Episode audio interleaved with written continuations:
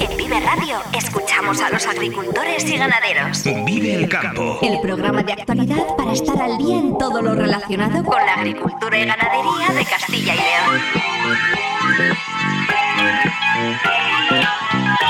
Vive el campo con Jaime Sánchez Cuellar.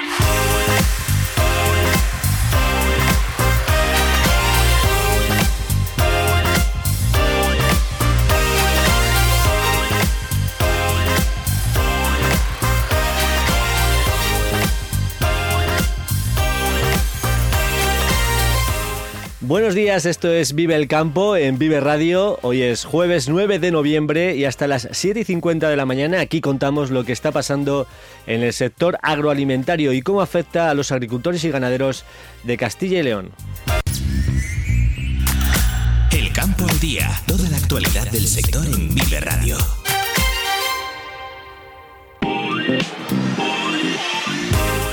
La cooperativa Copiso de Soria ha puesto en marcha el proyecto Fertisos con el que va a estudiar en profundidad las cualidades del purín y su uso como fertilizante de calidad para poder reducir la aportación de abonos minerales. Hoy vamos a hablar con Eduardo Pascual que dirige este proyecto. Ya está en marcha la cuarta convocatoria del programa Cultiva, por el que jóvenes pueden pasar estancias de hasta 15 días en explotaciones modelo para conocer a pie de campo experiencias profesionales de éxito. Una de estas explotaciones es la de Alberto García Torés y su moderna granja de ovino. Luego charlamos con él. Hoy se celebra la reunión del Consejo Asesor Agrario donde la Junta y organizaciones agrarias van a debatir eh, sobre las posibles medidas de flexibilización de la PAC para esta campaña. Diferentes debates agrarios ayer en las Cortes, aprobada la bonificación del 95% de las tasas veterinarias hasta diciembre de 2025 y los partidos políticos piden que Europa estudie el impacto de sus medidas sobre bienestar animal antes de aprobar nada. Y sesión a la, baja, a la baja en la lonja de León ayer. Trigo, cebada y triticale pierden un euro, centeno, avena y maíz retroceden dos euros. Vive el tiempo en Vive Radio. Conocemos ahora la previsión del tiempo con Daniel Angulo. Después de las lluvias que tuvimos ayer por la tarde, vamos a conocer eh, si van a continuar. Daniel, muy buenos días. Hola, buenos días Jaime y muy buenos días también a todos los oyentes de Vive Radio en este momento y de Vive el Campo, este espacio en el que se habla del campo y este otro espacio en el que más en concreto hablamos del tiempo que nos ha hecho y que nos va a hacer en los hoy y en los próximos días en Castilla y León. Hay que decir que ya vimos que ayer se cumplió el pronóstico, fue llegando durante la tarde la parte del frente cálido del sistema frontal que entraba a primeras horas de la mañana por Galicia y tuvimos una tarde eh, lluviosa, gris, vamos, totalmente otoñal. Las cantidades en principio fueron poco importantes, se recogieron entre 2, 5 litros dependiendo de la zona, pero llegó luego ya por la noche, avanzada ya la noche, a partir de las 9, las 10 de la noche empezaba a entrar el frente frío por el Bierzo, por la zona de Zamora, Salamanca y allí ya se produjeron chubascos importantes que luego durante la madrugada han ido recorriendo prácticamente todo nuestro territorio, todo Castilla y León. Eh, a primeras horas de esta mañana, incluso entre las 5 y las 6, se daban fuertes chaparrones acompañados de tormenta. Incluso ha habido granizadas en las provincias de Burgos, Soria y Segovia. Y ahora ya parece que el frente, que esas tormentas ya se van marchando hacia el este, únicamente tenemos los cielos cubiertos, sigue lloviendo a estas horas eh, o siguen produciéndose esas tormentas y chaparrones en Soria, pero la tendencia es a que vayan desapareciendo según avance la mañana. Mientras, si miramos hacia el oeste, vemos que ya a partir de las 5 de la mañana allí se han ido despejando los cielos, se ha podido ver la luna en cuarto menguante y ahora, en estas primeras horas de la mañana, al menos van a ver el sol en el oeste. También por el este, según avance la mañana, las nubes se van a ir disipando, se van a ir abriendo claros y veremos, tendremos ratos de sol. Esto ha hecho, en la presencia de las nubes, de las lluvias, de los vientos del suroeste durante la noche, que no tengamos ya esas temperaturas tan bajas de días anteriores. De hecho, las mínimas han estado entre los 6-7 eh, grados. Y hoy, como digo, por la mañana vamos a tener sol y eso va a hacer que también suban las temperaturas diurnas. Ya hoy, bueno, pues vamos a tener máximas de hasta 14 grados en Salamanca, 14 también se esperan en Zamora, 13 en Valladolid, 12 en Soria, 12 en Palencia, 12 en Burgos van a tener de máxima y la más corta se va a quedar en León con 11 grados, 13 por otra parte alcanzarán en Ávila y eso que es una ciudad que está por encima de los mil metros de altitud. Por la tarde volverá a aumentar la nubosidad, nubes bajas, algunas eh, nieblas. Eh, eso ocurrirá sobre todo en el centro, en las zonas montañosas, pero ya no habrá lluvias. Como digo, lo gordo ya prácticamente ha pasado, está ahora en la provincia de Soria y a medida que avance la mañana se van a retirar los chubascos. Luego tendremos nubosidad, vientos del suroeste, viento moderado, viento normal y ascenso de temperaturas diurnas para esta jornada del jueves. Vamos a meternos ya con el fin de semana. Mañana viernes nos espera la llegada de otro frente, ir aumentando la nubosidad. Por la mañana parece que habrá nubes y claros, pero luego ojo porque vuelve a, entrar ese frente por el oeste y habrá lluvia sobre todo en las zonas de Zamora, también de Ávila, Segovia, lluvias por la tarde. Pero las temperaturas se mantienen o quizás tengan una tendencia a bajar ligeramente. Cuando sí van a subir y decididamente va a ser en el fin de semana. Atención porque vamos a, tener un fin de semana templado y muy suave, con temperaturas mucho más altas de lo normal. Pero eso sí, Tendremos será un veranillo de San Martín descafeinado, puesto que abundará la nubosidad, incluso tanto el sábado por la mañana esperamos algunas lluvias y también el domingo. Como digo, temperaturas muy suaves. Fíjense que el domingo vamos a alcanzar máximas, por ejemplo, en Valladolid de hasta 18 y 19 grados y las mínimas van a estar con 10 o 11. No hará frío ni por el día ni por la noche, pero habrá bastantes nubes y lluvia. Eso ya lo matizaremos mañana viernes, que concretaremos, daremos más en detalle el tiempo que nos espera para este fin de semana en el que muchas localidades de nuestra provincia celebran la tradicional fiesta, fiesta rural por excelencia, de San Martín. Una época en torno a estas fechas de San Martín que recomienda la sabiduría popular sembrar los ajos. Ya lo dice precisamente el refrán. Ajo, ¿por qué no medraste? Pues porque por San Martín no me sembraste. Así que a la faena. Nada más por ahora. Muy buenos días a todos. Muchas gracias, Daniel. Efectivamente, es época de sembrar ajos. Otra cosa es que se pueda, eh, tal y como están las tierras, las parcelas después de todas estas lluvias.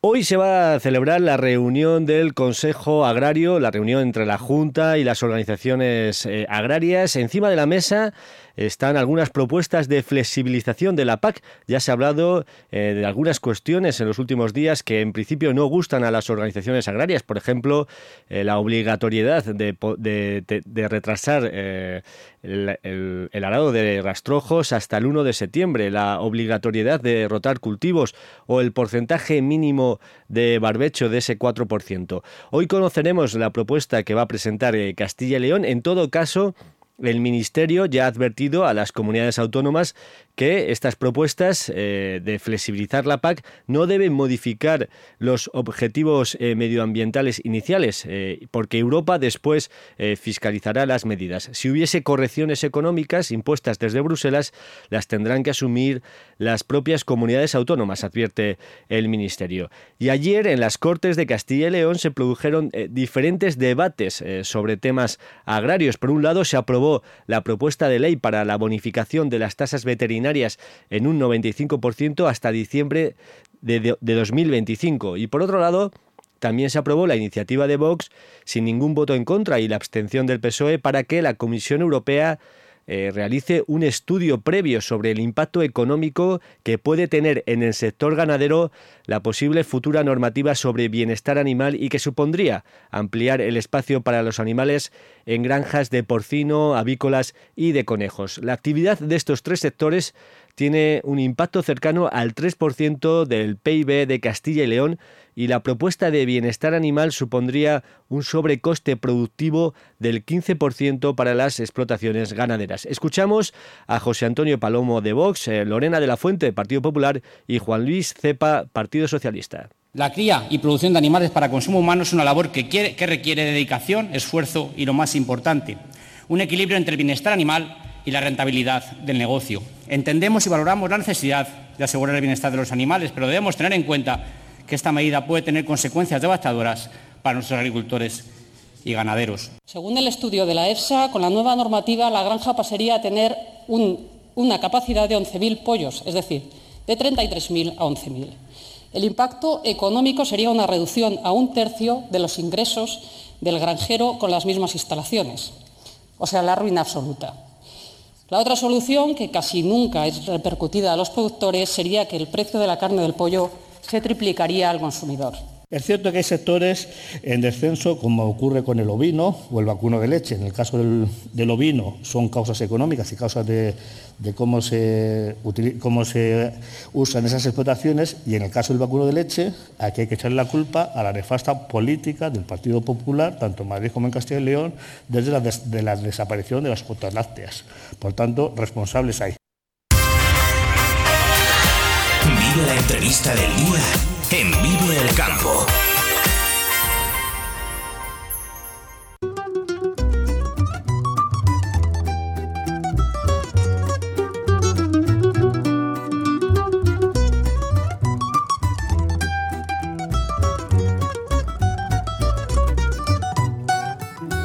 La cooperativa Copiso en Soria ha puesto en marcha el proyecto Fertisos que se desarrollará hasta diciembre de 2025 para evaluar el comportamiento del purín como fertilizante y reducir así el uso de abonos minerales en la agricultura. Eduardo Pascual es técnico de Copiso y dirige este proyecto. Eduardo, eh, muy buenos días. Hola, buenos días. Detállanos, Eduardo, en qué consiste este proyecto Fertisos que pusisteis en marcha el año pasado y que trata de aprovechar mejor el purín para que sea una solución y no un problema. Eh, pues a ver, desde Copiso, que es una cooperativa agroalimentaria, estamos en la provincia de Soria, y nuestra actividad se basa en, proveer de suministros a los agricultores y también eh, tenemos ganaderos, integraciones porcinas, etc. Y bueno, eh, nuestro objetivo con este proyecto es ser capaces de saber a ciencia cierta, con datos, cuál es el poder fertilizante real de nuestros purines realmente saber en qué medida podemos fertilizar con estos purines para poder optimizarlos al máximo y poder reducir lo máximo posible la dependencia de fertilizantes minerales eh, importados del extranjero. Porque ahora mismo, eh, cuando se utiliza purín, eh, vamos un poco a ciegas, por así decirlo. Es decir, no tenemos información para saber exactamente cuánto estamos fertilizando y cómo estamos fertilizando. A ver, sí que tenemos, tenemos información, eh, lo único que son tablas que están desfasadas, han cambiado las recetas nutricionales de, los distintos piensos, han cambiado las genéticas, ha cambiado el manejo en las granjas, utilizamos otro tipo de instalaciones que hacen que, que las tablas que hemos estado usando estos años pasados pues no estén actualizadas todo lo que deberían. Entonces, el proyecto lo que quiere es actualizar eh, las características de los distintos tipos de purines a 2023 y una vez con ello eh, ver su respuesta en campo, su valorización como fertilizante agrícola. ¿Cómo habéis eh, organizado los campos de ensayo? ¿Cómo estáis desarrollando los trabajos? Vale, pues el proyecto tiene dos partes. Una primera parte que es la caracterización de los purines de todas nuestras granjas, para ello se tomaron muestras por, todas las granjas que tenemos integradas a lo largo de la provincia. Y una segunda parte se basa en hacer mm, pruebas en campo en distintas fincas anexas a determinadas granjas de socios nuestros. Para ello eh, empleamos 11 granjas repartidas por toda la provincia eh, con el objetivo de intentar hacer una representación lo más real posible de la heterogeneidad de la provincia de Soria. Heterogeneidad fundamentalmente en cuanto a edafología del terreno. Eh, diferentes tipos de tierras Tenemos comarcas en la provincia que son muy arenosas, comarcas que son más arcillosas, otras que, tienen un perfil de tierra más limoso y queríamos en esas 11 pruebas, digamos, tocar todos los palillos, eh, sembrar en todo tipo de tierras y también utilizar los distintos tipos de, purines, porque no todos son iguales. Los purines de cebo son, son más ricos en nutrientes, los purines de cerdas eh, son, son purines más, menos concentrados. Eduardo, en estos campos de ensayo, eh, ¿cómo habéis eh, aplicado el purín? ¿Lo habéis hecho solamente el purín o en combinación con otros fertilizantes? ¿Cómo lo habéis hecho? Pues mira, de, las 11 parcelas que hemos hecho por toda la provincia, en todas ellas se ha aplicado el mismo esquema. Eh, se han hecho siete bandas y, en esas siete bandas se han aplicado purín fresco a distintas cantidades, se ha aplicado también purín con unos aditivos, en este caso inhibidores de la ureasa, y también se ha comparado con, con la fertilización mineral habitual en la zona, la típica que se viene haciendo en los campos de Castilla en las últimas décadas. Ha pasado el primer año del proyecto, eh, hemos mencionado que se desarrollará hasta diciembre de 2025, pero quizás ya disponéis mm, del primer, de las primeras conclusiones, del primer balance del primer año, eh, ¿cómo, ha ido, ¿cómo ha ido el proyecto? Pues a ver, si bien los datos son esperanzadores, eh, esta campaña, debido a la sequía, tampoco podemos coger estos primeros datos con... Hay que cogerlos con pinzas, digamos, porque ha sido una campaña en la que en invierno llovió bastante, pero luego la primavera fue muy seca, muy, muy seca y claro, pues los rendimientos no han sido los deseados. Pero bueno, eh, creo que vamos en buena línea y eh, a ver este año si tenemos suerte con, la cosecha que nos viene y, y, al año que viene y podemos conseguir, conseguir resultados de valor. Resultados respecto a las producciones de los cultivos tras aplicar los purines. ¿Cómo vais a poder eh, medir la parte de problemas que genera la aplicación de purines? Mm, necesitamos conocer mejor eh, las dosis de aplicación. El problema radica en la, en la dosis. ¿Se van a dar pautas a los agricultores para que puedan saber cuándo se están pasando y cuándo no? A ver, desde nuestro punto de vista, el empleo de, de ganaderas, y en este caso de purines, no es como tal un problema. Puede suponer un problema su mal uso, pero un uso correcto eh, no tiene por qué desembocar en, en, problemas de contaminación de acuíferos o otro tipo de problemas, porque creemos que, bueno, creemos y lo está demostrado científicamente, que, que es un tipo de nitrógeno orgánico, que es más lento, que está a disposición de la planta de, una forma más progresiva y que es menos lábil que el, que el, nitrógeno, que el nitrógeno mineral. Entonces nosotros no creemos que el problema sea el purín, sino a lo mejor un uso inadecuado y se están tomando las medidas para hacerlo bien, se están implementando nuevos métodos de aplicación, se están ajustando las dosis a las extracciones de, de los cultivos de los cultivos que son sembrados con posterioridad a la aplicación y creemos que, que lejos de ser un problema, nosotros lo vemos como, como un fertilizante que tenemos, que es nuestro, que no hay que ir fuera a buscarlo, con lo que ganamos en economía y, en, y, sobre todo en soberanía alimentaria. Al final, el no tener que depender de un input tan importante en nuestra producción de cereales, no tener que ir fuera a buscarlo y tenerlo ya en casa, pues creemos que es muy importante y, además de eso, que creemos que es un excelente fertilizante, incluso por encima de los fertilizantes minerales, porque además de nitrógeno, fósforo y potasio, aporta otra serie de microelementos y lo que es más importante, aporta materia orgánica, que nuestros suelos son muy carentes en ella. Por tanto, ese control de la dosis, esa mejora en los métodos de aplicación, ese conocimiento sobre la caracterización del purín, debería eliminar riesgos eh, que hasta ahora por lo menos se había entendido que eh, un exceso de purín podía estar, eh, digamos, contaminando las aguas subterráneas por lisiviación, ¿no? Sí, lo único que, bueno, yo creo que aquí es un tema que, que tampoco se, se, ha abordado con el rigor que hubiera requerido, porque hay muchísimas zonas que están sufriendo contaminación por nitratos en sus acuíferos y no tienen ni una sola cabeza de ganado. Quiero decir, eh, no solo es un tema de purines, hay más cosas detrás. Te hablo de, por ejemplo, vertidos de, de heces de, actividad humana, otro tipo de vertidos, ¿no? O sea, no solo es, no solo es aquí el purín del cerdo. Eh, habrá que vigilar que las aplicaciones de, nitrógeno eh, sean las que deben ser en todo tipo de fuentes nitrogenadas, no solo la del, no solo la del claro. Y bueno, desde, desde el sector pues estamos intentando mejorar, mejorar las técnicas, hacer un uso, si cabe, más eficiente de nuestras deyecciones, pero por supuesto creemos que es un abono de una excelente calidad, que bien aplicado es tan bueno o mejor y más seguro para los acuíferos que cualquier otro tipo de fertilizante. Eh, para esta campaña, para los nuevos ensayos que desarrollaréis, eh, ¿sobre qué cultivos eh, lo, vais a, lo vais a estudiar? el proyecto dura tres años y durante los tres años se intenta hacer una rotación en la que incluya los principales cultivos que se siembran en el campo castellano-leonés.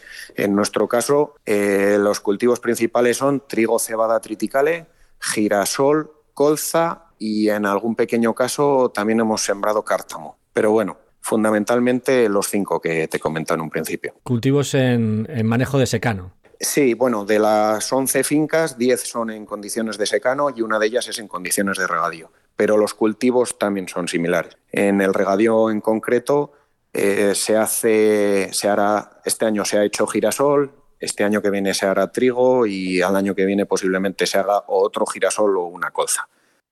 Como nos has eh, contado, Eduardo, el objetivo es dar un valor adecuado al purín como fertilizante de calidad que además lo tenemos disponible cerca de las parcelas de las explotaciones y de los cultivos. Sí, e, es un producto con el cual contamos y que creemos que es un error destruir es una fuente de, nutrientes que es muy necesaria en nuestra comunidad autónoma, que es tan demandante de, fertilizantes del exterior. Hay que pensar que, en España no tenemos minas de fósforo ni tenemos minas de potasa y que para producir el nitrógeno es necesario quemar, gas natural del cual tampoco del cual tampoco tenemos. Entonces, ya que tenemos un nutriente, o sea, perdón, un, fertilizante de una gran calidad, pues vamos a aprovecharlo. Aplicarlo bien, aplicarlo de la forma que sea necesario para maximizar su eficiencia y reducir sus riesgos. Pero bueno, hay que, hay que, hay que valorizarlo. Al final, con este estudio podremos tener más información sobre el comportamiento del purín, con el que se van a abonar los campos que proporcionarán después alimentos a los propios cerdos, por ejemplo. Y, además de ello, es que creemos que, que, no hay nada más circular que producir el alimento de sus cerdos con sus propios excrementos. A tanto que se habla ahora de economía circular, creemos que es un poco volver a los orígenes, ¿no? Cuando nuestros abuelos utilizaban las heces de sus animales para fertilizar sus huertas es, un poco lo que buscamos desde aquí, ¿no? Aprovechar al máximo los productos de cercanía, eh, favorecer una economía lo más circular posible, una economía de kilómetro cero e intentar también tener una actividad rentable, porque es importante el medio ambiente, pero también es importante la rentabilidad, porque sin rentabilidad no hay fijación de empleo, no hay fijación de empresas, no hay actividad. Entonces, por supuesto, producir, ser respetuosos con el medio ambiente y sobre todo intentar ser eficientes y utilizar los recursos propios. Lo único, lo que os toca ahora es demostrar que con esta fertilización la producción, el rendimiento de los cultivos se, mantiene y por tanto no hay una reducción de, producción, ¿no? Eso es. Eh, en este proyecto contamos con el apoyo y colaboración del Instituto Tecnológico Agrario, de la Junta de Castilla y León, el ITACIL, y junto con ellos eh, queremos demostrar eso, el, que el purín es un buen aliado para la fertilización de los campos de Castilla y que no tenemos que, intentar destruirlo, no tenemos que considerarlo como un problema, sino como una oportunidad. Hay que saber gestionarlo, hay que aplicarlo de forma eficiente, pero creo que eh, destruirlo o intentar eh, quitarlo del medio es un error. Tenemos que verlo como una oportunidad. y bueno, es lo que intentamos con este proyecto y bueno, las, las impresiones del primer año son buenas, nos quedan dos años por delante todavía, pero esperemos que, esperemos que, los resultados sean, sean favorables, cómo no. Eduardo Pascual, eh, técnico de la cooperativa Copiso en Soria, eh, que dirige este proyecto eh, Fertisos para valorizar el purín. Muchísimas gracias por estar esta mañana con nosotros aquí en Vive el Campo y muy buenos días. Gracias a vosotros. Un saludo. Agricultor Florimón Desprez te recomienda el trigo Filón. Filón, calificado por el proyecto Light Nadapta como el todoterreno de los trigos. Filón, gran adaptación en secanos y altísimo potencial en regadío. Florimón Desprez, seleccionando las semillas de mañana frente al cambio climático. Somos Campo. En Vive Radio escuchamos a los agricultores y ganaderos.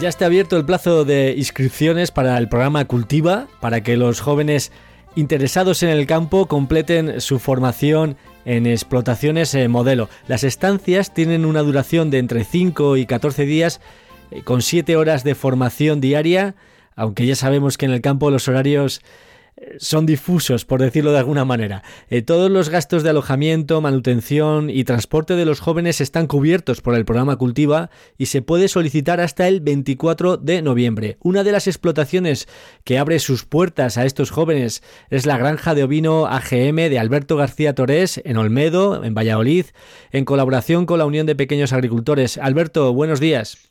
Hola, buenos días, ¿qué tal estáis? Estamos en la cuarta edición del programa Cultiva. En tu caso ya has participado con anterioridad. ¿Qué tal ha sido la experiencia? Bueno, pues nosotros estamos muy contentos. El año pasado vino un chico de Castilla-La Mancha a nuestra explotación que quería aprender a hacer lactancia maternizada y la verdad es que fue muy buena experiencia tanto para ellos como para nosotros. Alberto, ¿qué les enseñas a los jóvenes en tu granja? ¿Qué pueden aprender? Bueno, pues depende, ellos, ellos solicitan realmente cuál es lo que más les interesa de, nuestro proyecto. Este chico vino porque quería, tenía ovejas autóctonas manchegas y los corditos los que lleva con las madres y quería aprender a hacer lactancia maternizada y él dijo en todo momento cuál era lo que más le interesaba de nuestra granja. Entonces, eh, podemos enseñarles eso, podemos enseñarles en ordeño, en procesos productivos. Eh, bueno, aquí en una granja es que hay tantas cosas que podemos enseñar que, que, bueno, pues que la verdad es que no nos da la vida. Porque ¿qué particularidades tiene la lactancia maternizada? Bueno, pues que al final los corditos les crías tú con una leche desnatada y sobre todo que les tienes en salas de lactancia y al final estos corderitos pues es un proceso productivo en el que la gente que trabaja ahí están separados de sus madres, están menos estresados porque no tienen que subir cuando suben las madres al ordeño, ellos quedarse, y es, es diferente, es, es, más como si fuera una industria. Entonces, a lo que vamos es a industrializar las granjas porque, si os dais cuenta, cada vez hay menos pastores en el campo y eso es que es un trabajo muy sacrificado. Es sacrificado el sí una granja que tienes que trabajar siete días, pues además siete días tú solo y sin poder tener nadie que te releve, pues al final hay que industrializarlo, si no es inviable. La granja de ovino AGM es una auténtica granja modelo equipada a la última, donde se investiga, donde se incorporan nuevas técnicas. Eh, ¿Con qué estás ahora, Alberto? ¿Qué cosas estás haciendo para que tu explotación no pare de evolucionar?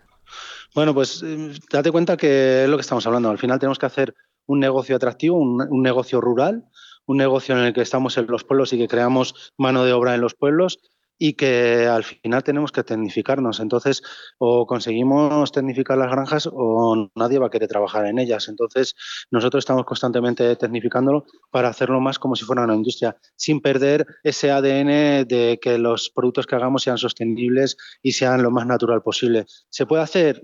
Sí, claro que sí, porque nosotros copiamos a los pastores, a los pastores trashumantes, cómo hacían ellos las cosas de forma artesanal y nosotros lo metemos tecnificación y lo implementamos en la granja. Entonces, hoy, por ejemplo, esta, esta hora, cuando termine con vosotros ahora por la mañana, tengo una reunión con dos empresas que están eh, son especialistas en microbiología, en utilizar bacterias para crear mejor microbiota intestinal en los animales y lo que estoy haciendo es investigar en ese sentido para, pues eso, que las granjas se puedan certificar en no usar antibióticos y utilizando bacterias y probióticos consigamos que nuestros animales nunca enfermen.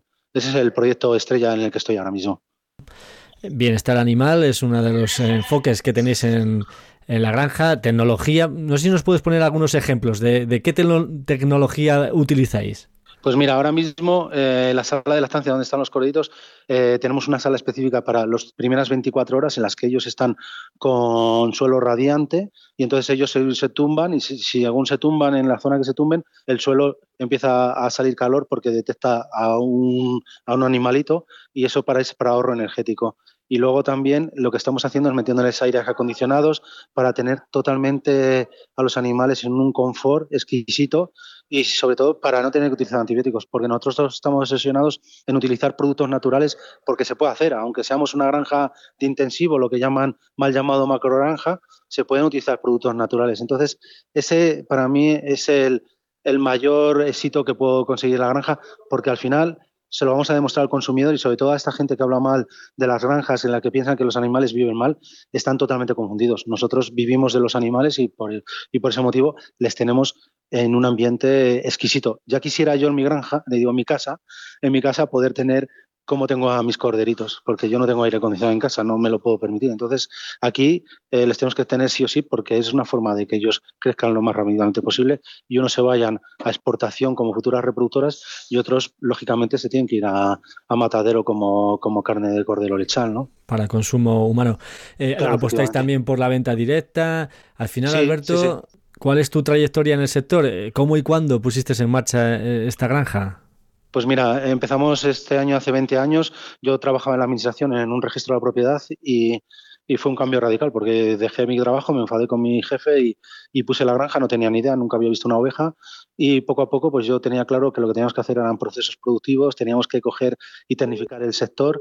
Estoy luchando con la administración para que me apoye, para que nos ayude, para que las ayudas que salgan vayan en ese, en ese concepto, en tecnificar las granjas para atraer talento y atraer gente al mundo rural. Eso es fundamental. O sea, lo que no podemos seguir es con la callada y no podemos seguir con, con, el, con el zurrón pensando que esto es muy bucólico, pero eh, a mí me gustaría que los oyentes piensen que ellos en vez de ir a su trabajo en coche, cogieran y fueran en mula o cogieran y en vez de tener ordenadores o tener móviles, pues que tuvieran una máquina de escribir y tuvieran un FAS de los antiguos y que quisieran estar en el mundo que tenemos ahora con, esos, con esas tecnologías. ¿no? Entonces, nosotros tenemos que tener claro eh, que tenemos que introducir tecnología en nuestras granjas para conseguir ahorrar costes, ser atractivos al mundo rural para que venga talento a nuestros pueblos, de las ciudades, ser sostenibles y sobre todo demostrar al consumidor que lo que hacemos en las granjas es algo que, que se puede ver y que los animales viven fenomenalmente. ¿no? Por último, Alberto, eh, estamos a las puertas de la campaña de Navidad, eh, tradicionalmente de ventas importantes eh, de lechazo. Vemos en las lonjas que, que, está subiendo el precio semana a semana. ¿En qué momento se encuentra el sector ovino? Pues mira, ahora mismo eh, se encuentra en un momento favorable dentro de toda la tormenta que llevamos desde hace tantísimos años. Esto no, es casualidad, lo que está pasando no es casualidad, es simplemente una cuestión y, los oyentes lo entenderán de oferta y demanda. Al final, cada vez hay menos granjas en el mundo rural, cada vez hay menos gente que quiera seguir esclavizada con, con, un sector en el que eh, los, los, ingresos son muy, muy, muy pequeños y el margen es, es muy pequeño. Entonces, ¿qué pasa? Pues que lo que está pasando es que tiene que subir el precio de la leche porque cada vez hay menos ganaderos y cada vez hay menos carne. Entonces sí que es verdad que se consume cada vez menos carne. Ahora estamos en un momento, Navidad, en el que todo el mundo nos acordamos de que queremos comer lechazo y eso hace que suba el precio del lechazo. Pero también recomiendo a todos los consumidores que miren la etiqueta, que miren la etiqueta Bien, porque muchas veces pone sacrificado en España, criado en Francia, criado en Italia o criado en Grecia. Yo me muevo por todos estos países asesorando granjas y sí que puedo decir que la sanidad que hay en España, la sanidad que hay en Castilla y León, no hay eh, control tan exquisito como en nuestra comunidad o en nuestro país. Entonces, no se equivoquen y consuman producto nacional. No porque, porque haga yo aquí eh, publicidad de los productos españoles, sino porque realmente ahí sí que hay garantía. Yo me muevo en otras, en esas otras países y la garantía no es tan exquisita como la que hacemos aquí en España y sobre todo la sanidad. Sí, lo peor que puede pasar es que alguien que quiere eh, consumir un producto nacional eh, no consulte bien la etiqueta y encima esté comprando un producto que, como explicas, encima no va a tener las mismas garantías que lo que se produce aquí. ¿eh? Sí, y además es que ahora un poquito la trampa o o la forma coqueta de ponerlo es sacrificado en España. Claro, tú lo sacrificas en España, lo traes vivo a España, porque ahora mismo, para que se dé cuenta la gente, en un, en un tráiler caben 1.200 lechazos, 1.200 lechazos que aunque la Junta de Castilla León diga que tiene que llevar un, doble crotalación de milcochí en cada oreja, eh, estamos hablando que eso aumenta el precio del coste de ese lechazo en 3 euros, que ahora se puede permitir un ganadero o una cooperativa de, Francia traerlo por 3 euros más y 1.200 corderos vale 3.000 euros traerlo a, Castilla y León. Es un euro y medio por cordero el transporte, con lo cual eh, nos pueden posicionar aquí animales que lo que tienen que ver es eso, sacrificado, pero tiene que poner origen eh, criado en tal país. Y entonces ahí verán que realmente no coincide, no coinciden las cosas. ¿no? Alberto García Torés, eh, de la granja de ovino AGM, una de las eh, explotaciones que se pueden solicitar en este programa Cultiva, es eh, dirigido a jóvenes para estancias de entre 5 y 14 días para formarse y desarrollar su futuro laboral en el campo. Muchísimas gracias por estar esta mañana con nosotros aquí en Vive el Campo y muy buenos días. Muchas gracias a vosotros y muchas gracias también a UPA por contar con nosotros y muchas gracias a, los oyentes por, por escucharnos. Radio te ofrece la información actualizada de los mercados.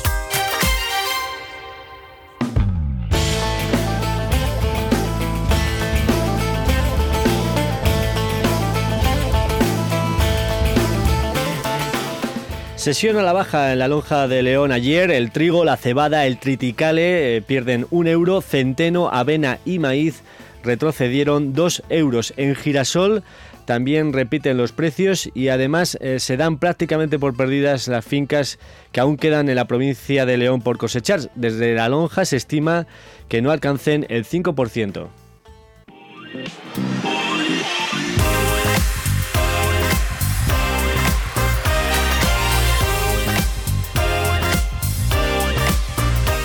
Y antes de despedirnos, cuando son las 7 y 47 minutos de la mañana, repasamos los titulares del día. La cooperativa Copiso de Soria estudia en profundidad el uso correcto del purín para que no dañe el medio ambiente y permita fertilizar los cultivos reduciendo el uso de abonos minerales. Nosotros lo vemos como, como un fertilizante que tenemos, que es nuestro, que no hay que ir fuera a buscarlo, con lo que ganamos en economía y, en, y sobre todo en soberanía alimentaria. Al final, el no tener que depender de un input tan importante en nuestra producción de cereales, no tener que ir fuera a buscarlo y tenerlo ya en casa, pues creemos que es muy importante. Y, además de eso, que creemos que es un excelente fertilizante, incluso por encima de los fertilizantes minerales, porque además de nitrógeno, fósforo y potasio, aporta otra serie de microelementos y lo que es más importante, aporta materia orgánica.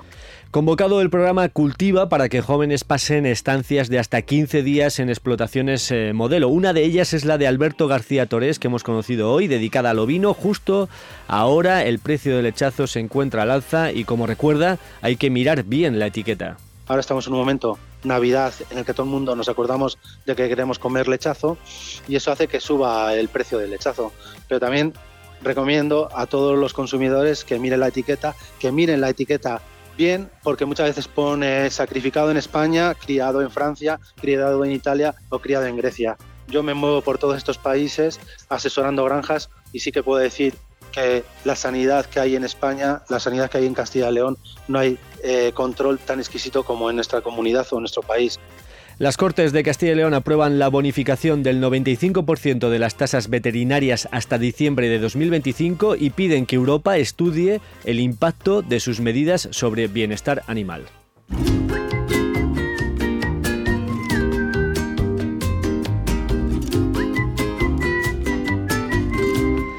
Hasta aquí el programa Vive el Campo. Si has estado a gusto, regresamos mañana puntuales a las 7 y 10 de la mañana. Un saludo de Ángel de Jesús en el control técnico y de quien nos habla Jaime Sánchez Cuellar. Feliz jornada para todos los que vais a disfrutar hoy del campo. Muy buenos días.